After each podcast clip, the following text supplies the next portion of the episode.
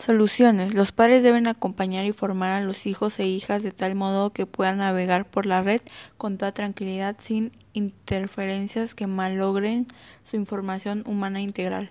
Conocer el Internet y saber cómo funciona. Establecer una comunicación abierta con sus hijos o todos. Y supervisar lo que hacen.